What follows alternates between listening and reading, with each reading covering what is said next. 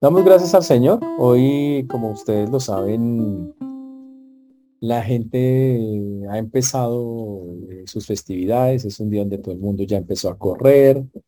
Eh, parece que llegó diciembre y uno se da cuenta por el acelere de cantidad de personas por todos lados, todo el mundo corriendo y hoy que todos tratando como de celebrar cosas, de hacer cosas. Por ejemplo, hoy la gente está prendida, prendida literalmente con las velitas que porque hoy es el día de las velitas, supuestamente. Eso es lo que la gente argumenta o dice al respecto.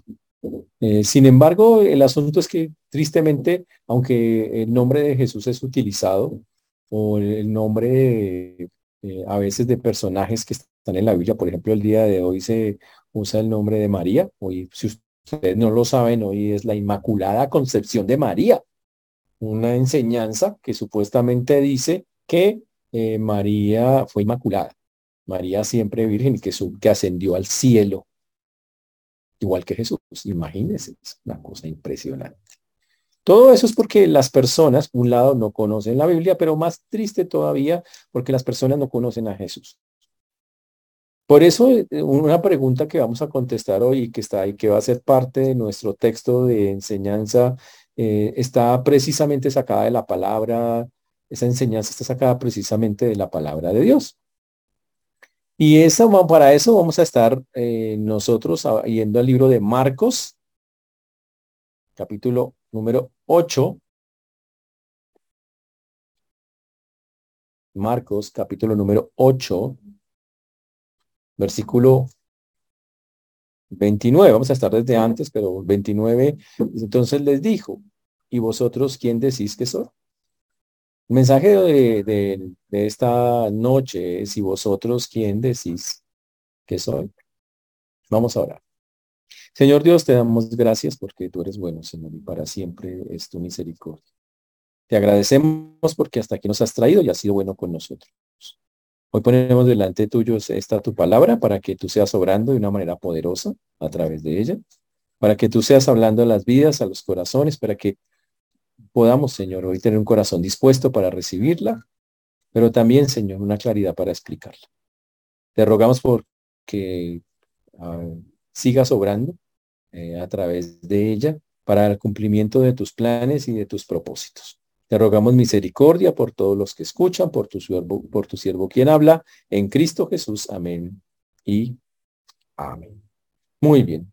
Para entender este texto nos toca devolvernos un poquito y estar leyendo eh, y mirar el contexto, obviamente en el versículo 27, cuando Jesús está haciendo esta tremenda correría por muchas, eh, por muchas eh, partes.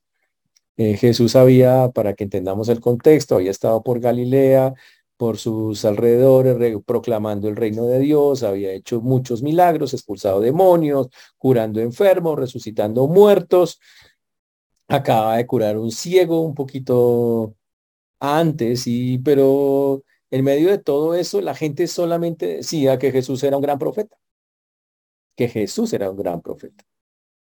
En el libro de, Lucas vimos el domingo pasado que Pedro eh, le dijo por primera vez al, Señor, le dijo, Señor, utilizó esa palabra para llamarlo Dios.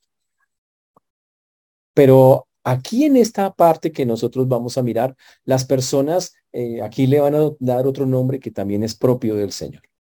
Y también va a participar en esto Pedro. Y es algo bien interesante que Pedro sea quien tiene todas estas eh, eh, revelaciones de una manera muy, muy, muy importante. Por eso este relato que vamos a mirar es un diálogo entre Jesús y sus discípulos. Es un relato donde ellos dialogan alrededor de las enseñanzas, pero también es un diálogo donde el Señor nos muestra claramente su carácter y precisamente lo va a hacer con Pedro, de una manera muy, muy, muy, muy especial. Nos llegamos al versículo 27. El texto dice que salieron Jesús y sus discípulos por las aldeas de Cesarea de Filipo y en el camino preguntó a sus discípulos, discípulos diciéndoles, ¿quién dicen los hombres que soy yo? Jesús entonces está con ellos y Jesús le pregunta a la gente, ¿quién dice la gente que soy yo? Mm. Jesús cogió las a sus discípulos y se los llevó a 40 kilómetros al norte de Bexaida. Imagina hasta la, hasta la región de Cesarea de Filipo. Mm, yo sé que ustedes han ido por allá varias veces, solo los ubico geográficamente, eh, y, los llevó hacia ese, hacia ese lugar. Se llamaba Cesarea de Filipo, en honor obviamente a César Augusto, eh, a Herodes Filipo, que Herodes Filipo amplió la ciudad cuando fue tetrarca y la llamó Cesarea en honor a César Augusto, por eso se llama Cesarea de Filipo. Y es diferente a la otra Cesarea, que es una que está al ladito del mar, esta no está al ladito eh, del mar. Era un lugar lleno de paganismo, de idolatría, y, la idea es que Jesús los haya llevado allá.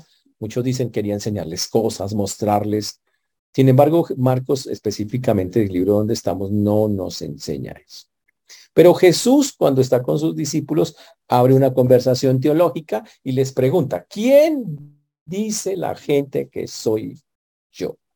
Mm, interesante. Hasta ese momento lo que nosotros hemos hemos eh, oído es al Padre diciendo, este es mi Hijo amado. Los demonios han reconocido, tú eres el, el, Dios, el Hijo de Dios, y, lo han reconocido. La gente hasta ese momento lo que reconoce es el poder maravilloso de Jesús, los poderes que, que tiene. Herodes Antipas lo que conoce, lo que piensa más bien eh, de, de, Jesús es que, ¿será que este es Juan el Bautista que resucitó de los muertos? Mm. Y después de la tormenta, los discípulos se preguntan, ¿quién es este? Tienen dudas, que el viento y el mar le obedecen. Y todo eso está en anterioridad a través de los evangelios. Pero ellos son muy juiciosos para responder. Entonces ellos respondieron unos, las respuestas fueron variadas. Unos, Juan el Bautista. Otros, Elías. Y otros, algunos de los profetas. Empezaron a responder ellos. Mm.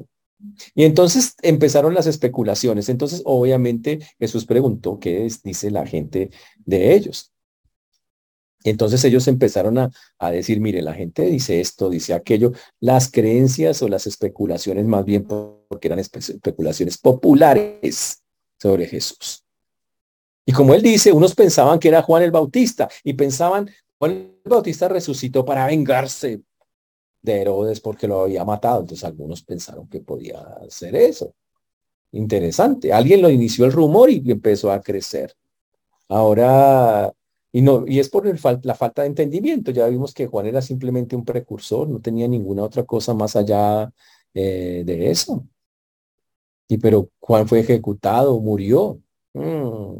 Otros decían que era Elías. Eh, todos especulaban, en el judaísmo se, se, especulaba mucho sobre el regreso eh, de Elías, por cosas que estaban en libros de la Biblia, como Malaquías 3.1, donde decía, y aquí yo envío mi mensajero, el cual preparará el camino delante de mí y vendrá súbitamente a su templo el Señor a quien vosotros buscáis.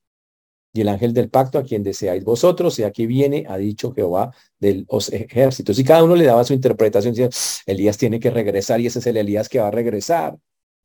Y todo eso porque Elías un día estaba por ahí andando y vino un carro de fuego con caballos de fuego y, el Elías subió al cielo en un torbellino. Entonces todos decían, tiene que regresar.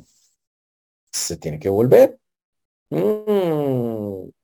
Entonces pensaban que era posible que, que, viniera y que cuando viniera traería una clase de reconciliación entre las tribus de, eh, de Israel.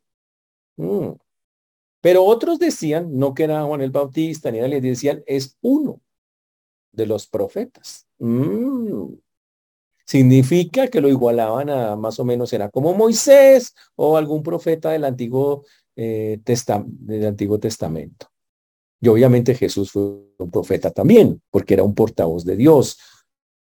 Pero era muchísimo más que eso. Ah, sin embargo, no existía una especulación muy grande sobre que Jesús fuera el Mesías. Especulaban que Juan, que un profeta, que, Elías, pero no, no era común que dijeran es el Mesías. Ahora, entonces, Marcos debe, quiere dejar claro que Pedro va a ser el primer personaje humano en proclamar a Jesús como el Mesías. Uy, ese, ese de Pedro es interesante, ¿no? El primero que le dice Señor, o sea, Dios. Es el primero que le dice el Mesías. Mm, y eso es lo que él va a tratar de explicar. Marcos nos va a tratar de explicar eso. Cuando llegamos al versículo número 29, Jesús entonces les la pregunta, dice, eso fue lo que ustedes oyeron por allá. Pero ustedes que han andado conmigo, que ya llevamos un tiempo recorriendo, ¿y vosotros quién decís que soy? ¿O quién decís vosotros que soy? Uy. Mm. Ahora, en pocas palabras, Jesús quiere saber qué han aprendido de él al verlo actuar, al verlo accionar, al verlo bajo el poder del Espíritu Santo. ¿Qué ha quedado en sus corazones? ¿Cuál es la visión que ellos tienen de él mismo? Ahora Jesús lo sabe todo, pero quiere oírlo de sus labios. Ahora responde Pedro, pero no quiere decir que los otros no respondieron. Simplemente que fue el primero que respondió. Y la respuesta de Pedro es impresionante. Dice, tú eres el Mesías. Uy, ¿sabe la importancia de que digan eso en la palabra de Dios? Esa es la identidad más eh, alta, eh, el fundamento mediante el cual Dios iba a traer salvación. O sea, es el, digámoslo así, el puesto, más bien el nombre de más énfasis que podía tener alguien. El Mesías. Y le dice, tú, o sea, Jesús, eres el Mesías. Uh, wow. Ahora, el problema es que cuando Pedro dijo eso, ¿en qué Mesías estaba pensando? Pedro vio todo lo que hacía Jesús y, y los discípulos también dijeron, pues esto tiene que ser el Mesías. Pero Tal vez Pedro, y seguramente vamos a mirar a través del texto, estaba más en su mente en un Mesías nacionalista, un Mesías eh, militar. Ah. Ahora, Marcos dice sin duda que Jesús es el Mesías, el Salvador prometido que vaya a llevar a cabo la salvación. ¿Ok? Sin embargo, las expectativas sobre el Mesías, las expectativas judías sobre el Mesías eran muy variadas. Recuerden que la palabra, eh, el Mesías, eh, Cristo, el ungido, así se llama, que, pues se llama Jesús, Cristo, Jesús el ungido, Jesús el Mesías, ¿ok? Significa el hombre apartado por Dios, normalmente se utilizaba para, eh, para sacerdotes, era una forma de decir o de identificar al que iba a ser el Mesías la persona usada específicamente por Dios para traer liberación a su pueblo. Había sido prometido al rey David que de su descendencia reinaría uno de un reino que no tendría fin. Cuando David terminó, las profetas empezaron a predecir que Dios iba a cumplir su promesa, aunque David había muerto a través de su línea davídica y que reinaría para siempre en justicia y rectitud. Y aunque en ese futuro, ese futuro rey davídico nunca se le llamó el Mesías eh, normalmente, cuando Jesús viene, empieza, ojo, cuando Jesús regresa, ya había entre la gente judía una expectativa de que el hijo de David iba a venir, de que el Mesías iba, iba a aparecer. Mm. Por eso, cuando llegamos al momento donde Jesús está hablando y desarrollándose esta historia ahí en el, en el siglo I, había una variedad de expectativas mesiánicas. Eh, algunos tenían unas ideas locas respecto a eso. Algunos pensaban que vendrían dos Mesías, había ideas como esas. Eh, otros no les interesaba como a los saduceos, pero lo que sí era claro es que sí había una expectativa de la llegada del Mesías y era interesante. El problema es que no la tenían clara, no, no estaba clara cómo era exactamente. Y, Pedro era uno de los que compartía esa expectativa. Por eso Pedro dice, tú eres el Mesías con exactitud. No sabemos hasta la dimensión exacta en que, Pedro lo estaba diciendo. Él veía en Jesús tantas cosas. Y seguramente fue una revelación divina que recibió Pedro en, en, en, ese momento. Pero lo increíble es que lo haya proclamado. Ahora, él tuvo que haberlo visto viendo todo lo que hacía Jesús, que proclamaba el reino, curaba enfermos, expulsaba demonios, alimentaba multitudes, resucitaba muertos. Este hombre es muy poderoso, este, este tiene que ser el Mesías. Pero también lo combinó, lo combinó con las creencias populares de un Mesías militar y de un Mesías que iba a ganarle al imperio romano. Entonces él tenía una combinación. Entonces es claro que él dijo es el Mesías, tiene la razón, pero todavía le faltaba aclarar exactamente cómo. Ahora, cuando Jesús escucha eso, le dice algo que no habíamos visto que solo lo hacía Jesús con demonios. Ni lo que dice acá. Versículo 30. Pero él les mandó que no dijesen esto de él a ninguno. O sea, él fuertemente les advirtió, no hablen a nadie acerca de eso. Wow. Esa palabra que, que dice ahí, les, les mandó, es la misma palabra que utiliza cuando amonesta a los demonios, cuando reprende, casi la misma palabra, reprender a la tormenta. Y básicamente es, ¿saben qué? Mantengan el secreto mesiánico. Así se llama en teología esa vaina. Wow. Pocas palabras el Señor diciendo, no me interesa en este momento que eso se popularice. Recuerden que eh, con anterioridad en el libro de Lucas, lo acabamos de ver, Jesús le dijo a los demonios, es más, Jesús también vamos a ver más adelante que cuando curaba a una persona le decía, ¿saben por qué? Porque como había tanta expectativa del Mesías, la gente lo que iba a hacer es que lo iba a agarrar y lo va a convertir en un líder militar y para derrocar un gobierno. Y Jesús dijo, no, no, no quiero nada de eso. Ahora les dice, hagan el favor y mantienen mi mesianismo en secreto hasta que yo mismo lo revele. ¡Wow! Ahora, y Jesús a partir de ese momento empieza a hacer varias cosas que no había hecho antes. Les empieza a definir cómo realmente tenía que vivir y terminar su vida al Mesías.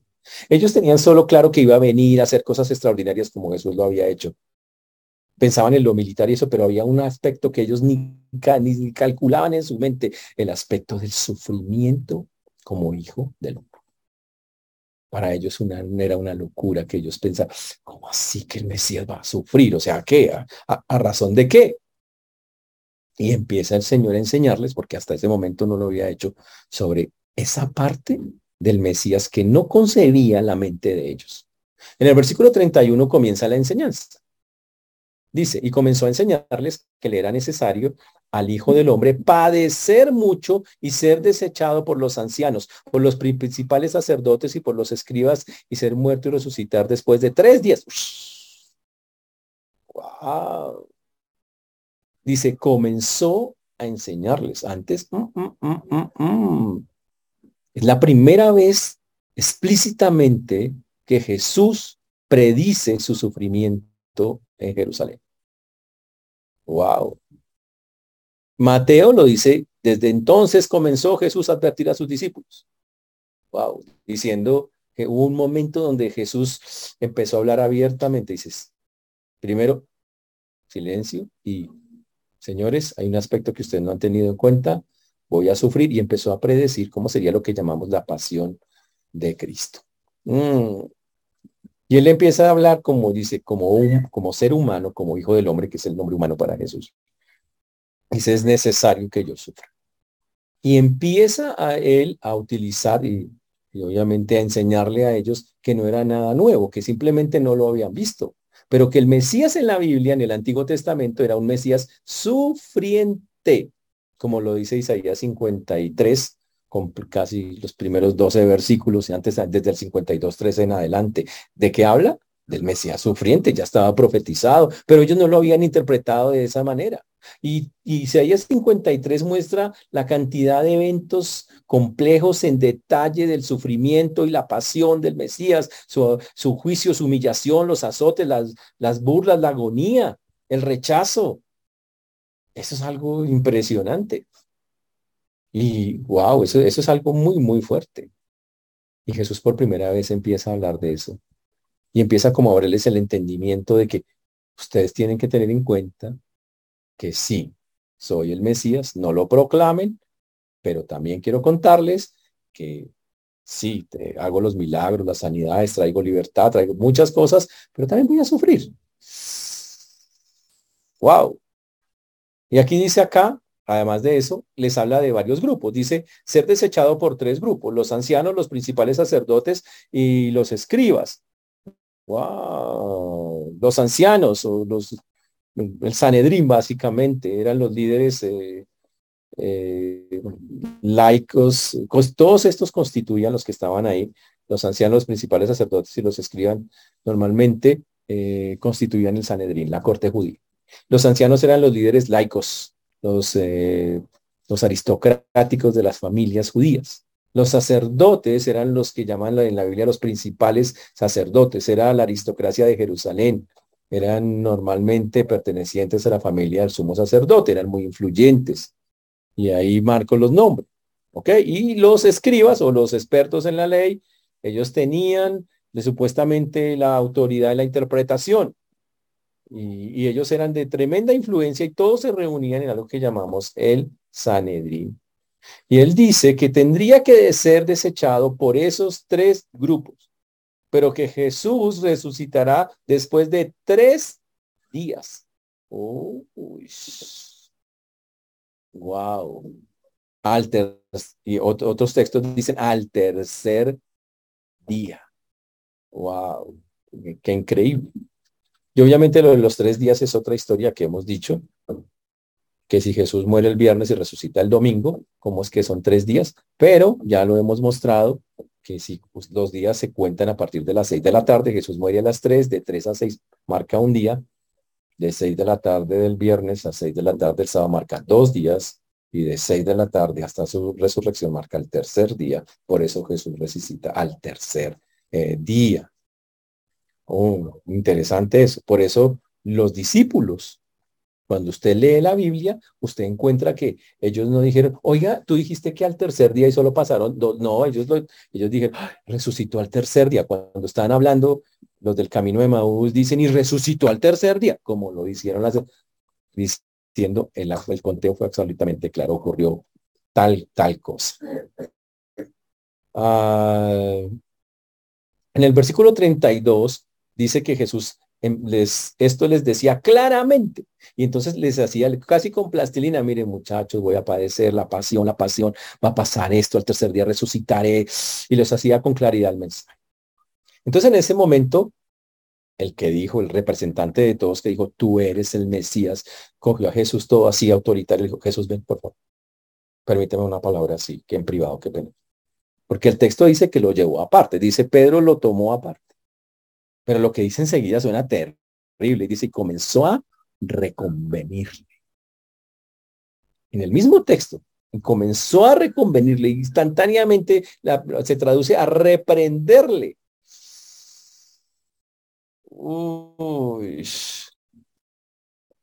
Y Pedro dice, qué pena, Señor, pero la verdad, esos discursos todos derrotistas no aguantan.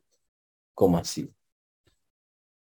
Nosotros estamos, sí estamos esperando el Mesías, el Mesías davídico, que vencerá a los romanos y a sus colaboradores, se vive, se siente y restablecerá el reino autónomo de Israel. Eso es lo que ellos pensaban. Supuestamente. Y obvio, y aunque Pedro tiene la percepción de reconocer el mesianismo de Jesús, no le entra, no, le cabe en la cabeza el papel del sufrimiento de Jesús. Él dice, no, pero es que eso no puede ser. Oh, interesante. El asunto es que el Mesías sufriente no, era una enseñanza que estaba clara, y ellos leían Isaías todo el tiempo, pero era algo que para ellos no, nunca lo podían ver eh, directamente relacionado eh, con el Mesías. Interesante eso. Y pero que existían uno que otro que conocía así, pero nunca le dieron la importancia. Y ahora que se la da, el primero que brinca es Pedro. Por eso no es, Pedro de una dice, no, pero es que eso no encaja. Señor, ¿Cómo nos vas a decir eso? ¿Cómo nos vas a decir eso? Tú te mueres y se acabó el Mesías. Toda la expectativa que nosotros tenemos ya termina. Eso no aguanta, ¿cómo va a pasar eso? Ahora, lo que le dijo Pedro a Jesús literalmente fue satánico. Queda claro en el texto que quien alimentó gran parte de esos pensamientos fue Satanás Y, lo vemos en la enfática respuesta de Jesús. En pocas palabras, Satanás utilizó en ese momento a Pedro para que le para mandarle una razón a Jesús. Algo así como, ¿cómo se le ocurre que usted se va a morir? O sea, usted no tiene que ir allá, o sea, ¿cómo va usted a sufrir? Por favor. O sea, usted no necesita pasar por eso. Jesús reconoció inmediatamente detrás de esas palabras la mano de Satanás. Porque la respuesta de Jesús es, ¿qué tal responderle uno hacia la gente? Dice la Biblia que Jesús, volviéndose a él y mirándolo, mirando y mirando a los discípulos, reprendió a Pedro. La misma palabra que él usó, lo amonestó. Y le dijo, quítate de delante de mí, Satanás, porque no pones la mira en las cosas de Dios, sino en las de los hombres. Uy, qué fea respuesta, ¿no? Y obviamente cuando Pedro sale con la idea de que, oiga, Señor, con tal cosa no te ocurra, por favor, que no te pase. Inmediatamente Jesús mira a los discípulos y, ojo. Y Jesús, en lo que está diciendo, si uno lee bien, eh, bien el texto, volviéndose y mirando a los discípulos, reprendió a Pedro, pero la verdad suena como mirándolos a todos. Le está respondiendo como si todos tuvieran esa misma concepción, como si todos creyeran lo mismo. Mm. Significa, ustedes, Pedro, les ha hecho lo mismo. ¿Y sabe qué? Vamos a corregir esa interpretación que ustedes por estar escuchando quién sabe qué cosas por ahí, como muchos escuchan hoy en internet, se hacen unas ideas locas de lo que la Biblia dice. Y la interpretación tenía que ver sobre el papel del Mesías. Y Jesús dijo, voy a corregir inmediatamente eso. No quiero que ustedes anden por un camino que no es una interpretación errada y, esa interpretación errada lleve a llevarlos por un camino que no corresponde. Y la respuesta de Jesús es fuertísima. Identifica a Pedro con Satanás, el archienemigo de Dios, el oponente de Dios. Y básicamente le dice, ¿por qué te opones a mí? O sea, ¿de dónde sacas eso? Está pensando en asuntos humanos. ¿Sabe quién le está alimentando eso? Satanás. Oh. Ahora, tenemos que entender que Satanás siempre quiere arrebatar la semilla de la palabra que es sembrada. Y básicamente quiere una vez más, como ya lo hace, como lo vimos en Lucas, una vez más, intenta alejar a Jesús del propósito para el cual Dios lo tiene. Intenta decirle que evite la cruz. Uy, y eso es bien diabólico. Entonces estamos ante una posición humana diabólica, si lo quiere ver de, de esa manera. Y ya, porque básicamente le está diciendo en su manía, no quiero que sufras. Y Satanás dice, no quiero que vayas a la cruz y que hagas eso que supuestamente vas a hacer de salvar a la humanidad. Uy, increíble. Básicamente es una tentación parecida a la, de, la, a la, a la tentación de Jesús cuando estuvo con Satanás donde le ofreció todos los reinos del mundo. Aquí le ofrece, no necesita sufrir porque tiene que matarse en eso. Ponte detrás de mí, como dice en el texto que nosotros tenemos, quítate delante de mí, otro traducen ponte detrás de mí. Básicamente está diciendo, ¿sabe qué, Pedro? Póngase en su sitio. Deje de ponerse ahí, subordinarse al Satanás ese. Póngase en la misma línea que tenemos que tener. O aléjese de mí. Uy, aléjese de mí. Si usted va a pensar así, si usted quiere andar de esa manera, no dejando que el propósito para el cual vengo está, ¿sabe qué? Chao. Es mejor que te alejes. Si tienes una intención humana, satánica, ¿sabes qué? Aléjate. No, eso no va. Y esa clase de ideas no están. Y por eso aquí lo digo, Jesús lo hace público delante de todos los discípulos. Dice, así que esas ideas, señores, en sus cabezas no pueden estar.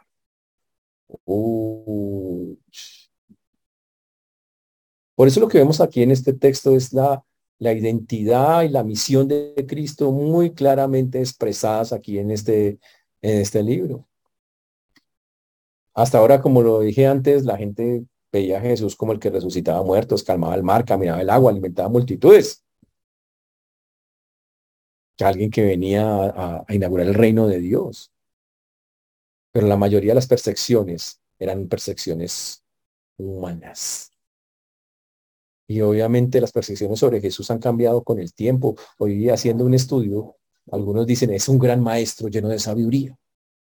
Otros han dicho, no, Jesús es el que proclama la justicia social, se vive, se siente, el que cuida a los pobres. ¿Dónde dice? Otros dicen, no, es el profeta apocalíptico, que habla del, eh, del, juicio, del juicio final, del fin del mundo. Otros, increíblemente, lo tratan como un filósofo que, que promovía una sociedad igualitaria sin jerarquía o distinción social, lo cual no es verdad. Otros dicen, no, es que él era el revolucionario, era un subversivo que quería derrocar al régimen violento del gobierno. O uno que quería llevar a los pobres de abajo para arriba. ¿Saben qué? Ninguna de las anteriores. Los musulmanes lo ven como un profeta detrás de Mao. Imagínense eso. Los gnósticos y los hinduistas y la nueva era dicen que es un místico con una iluminación espiritual impresionante. Y hay sectas que le dicen que es el hermano de Satanás, imagínense eso. Increíble.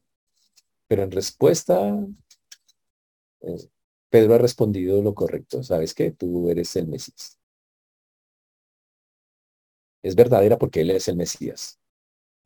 Falsa porque todavía no es completa la respuesta de Pedro. No, tiene todos los elementos de verdad el Mesías y por eso el Señor se los está explicando. ¿Sabe qué es lo grave? Que la gente sigue creando su propio Jesús en su cabeza. Un Jesús que se rige por sus normas o sus legalismos o sus criterios personales, sus preferencias. Terrible. Ah, pero el Evangelio trata de aclararnos y decirnos, mire, Jesús es esto. Unos venden a Jesús como el que te va a hacer feliz en lo personal, en lo económico.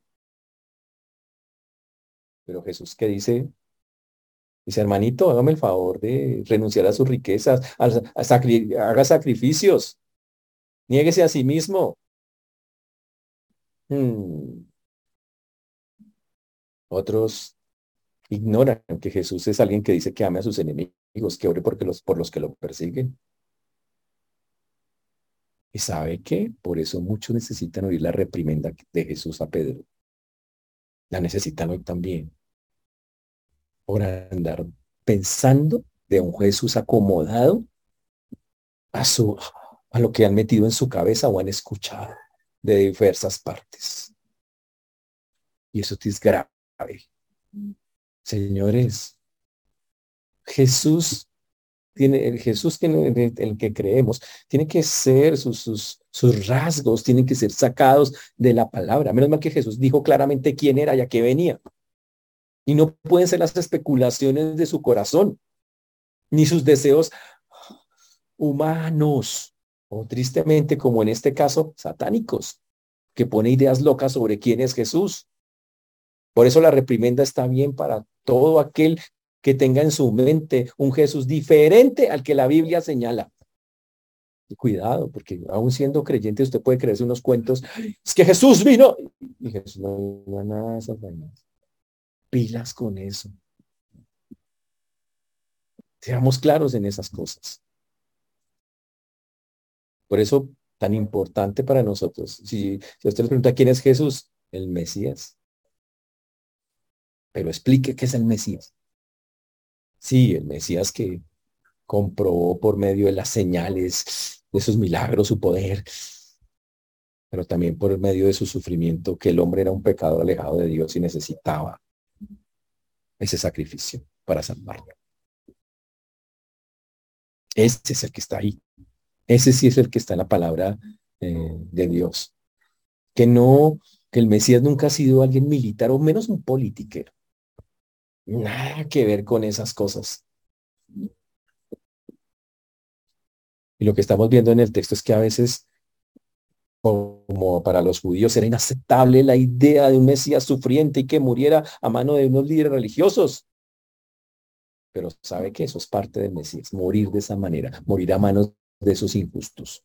No había salvación sin aquel que moriría por rescate por muchos en manos de unos injustos. No habría salvación si no es así. Por eso el sufrimiento y, la muerte de Jesús fue tan compleja para todos, para todas estas eh, personas. Pero Jesús sabe qué pasa. A veces Jesús dice las cosas y la gente no le para bolas. Jesús ya había dicho que él no vino a esas guerras. Jesús había dicho que él no vino a esas peleas. Él ya lo había dicho con bastante claridad. Con muchísimas claridad. ¿Sabe qué dice Marcos 10:42? Vamos a ver, usemos ese texto un instante. Marcos 10:42.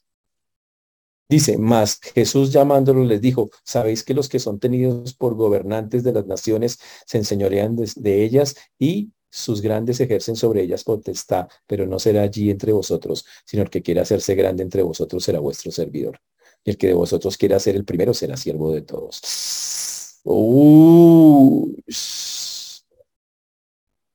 El mundo actúa con conquista, oprimiendo, pero Jesús actúa diferente. El que quiera ser grande, tiene que ser servidor. El que quiera ser el primero será esclavo de todos, siervo de todos.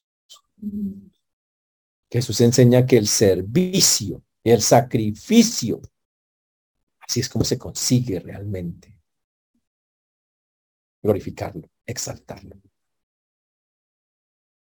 Por eso Pedro tiene que aprender lo que le falta y por eso Jesús tiene, le enseña a Pedro lo que hace falta. Por desgracia, hoy la gente no habla del servicio y el sacrificio. La gente habla de la prosperidad y de todo lo que le puede dar el Señor y del carisma, el predicador y esas cosas y, y el servicio y el sacrificio no son hoy un camino para opción para la gente.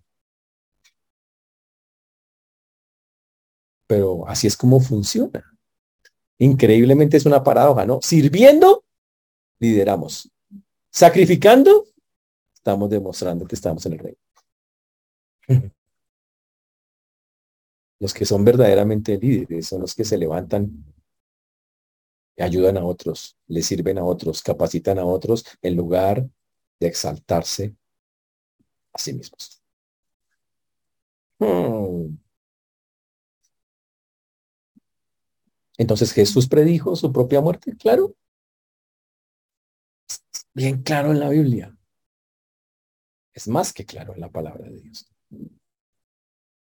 Y eso es algo increíble.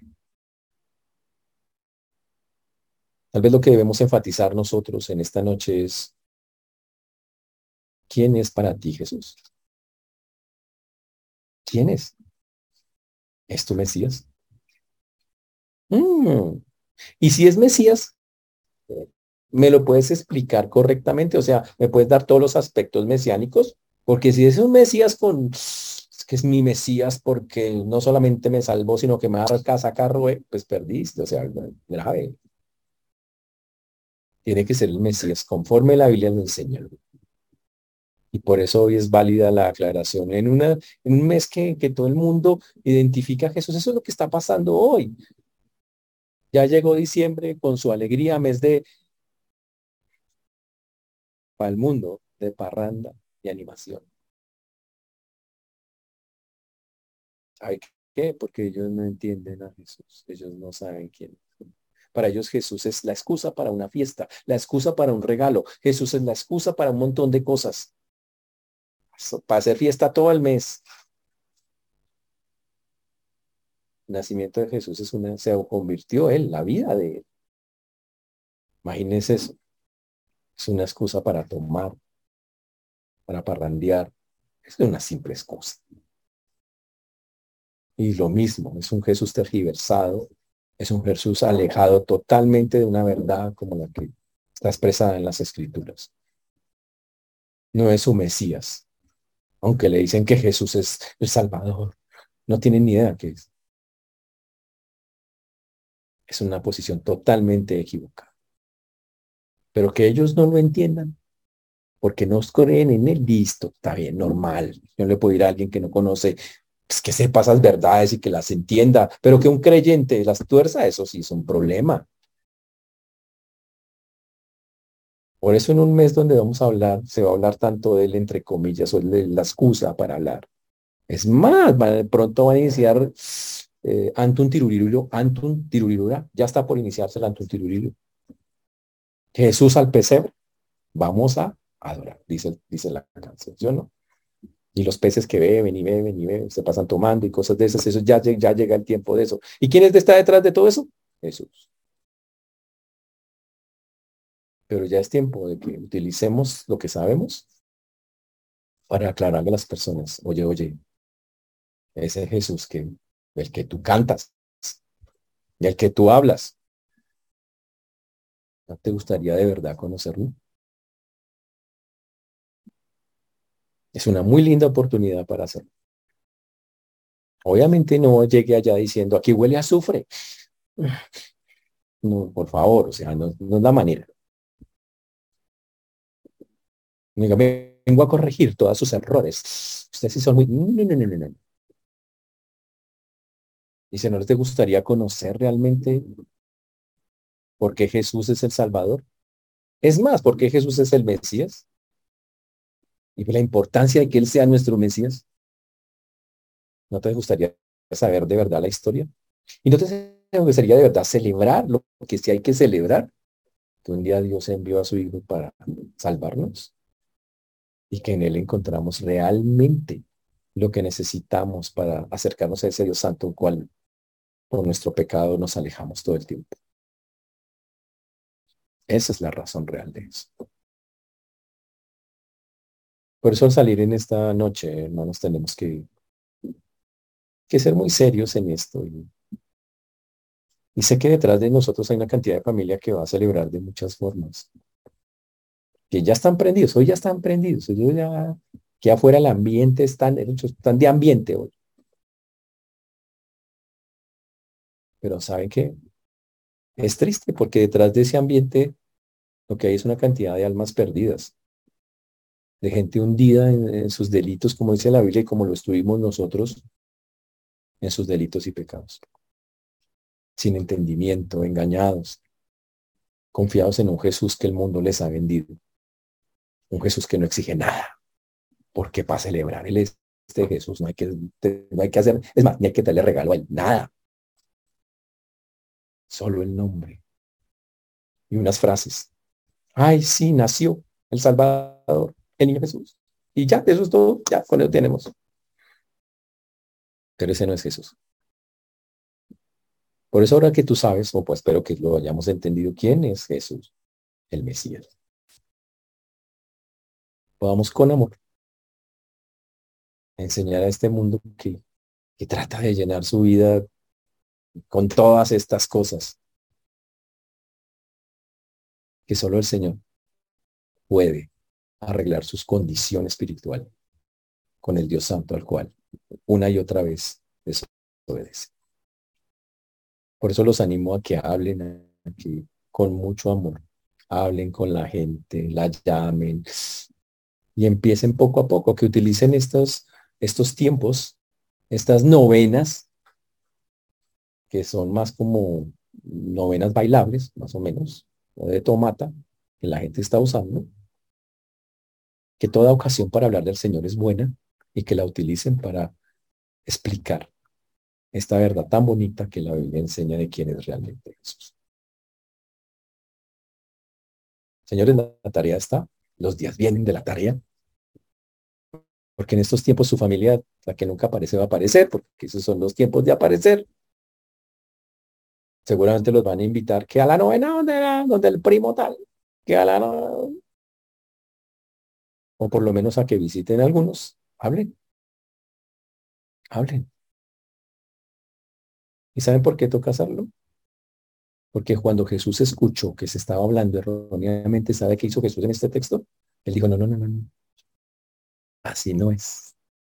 Vamos a corregirlo y lo corregimos. Que el Señor nos ayude, hermanos, y que podamos realmente glorificar al Señor, mostrando realmente por qué es el Señor y por qué es el Mesías. Oremos.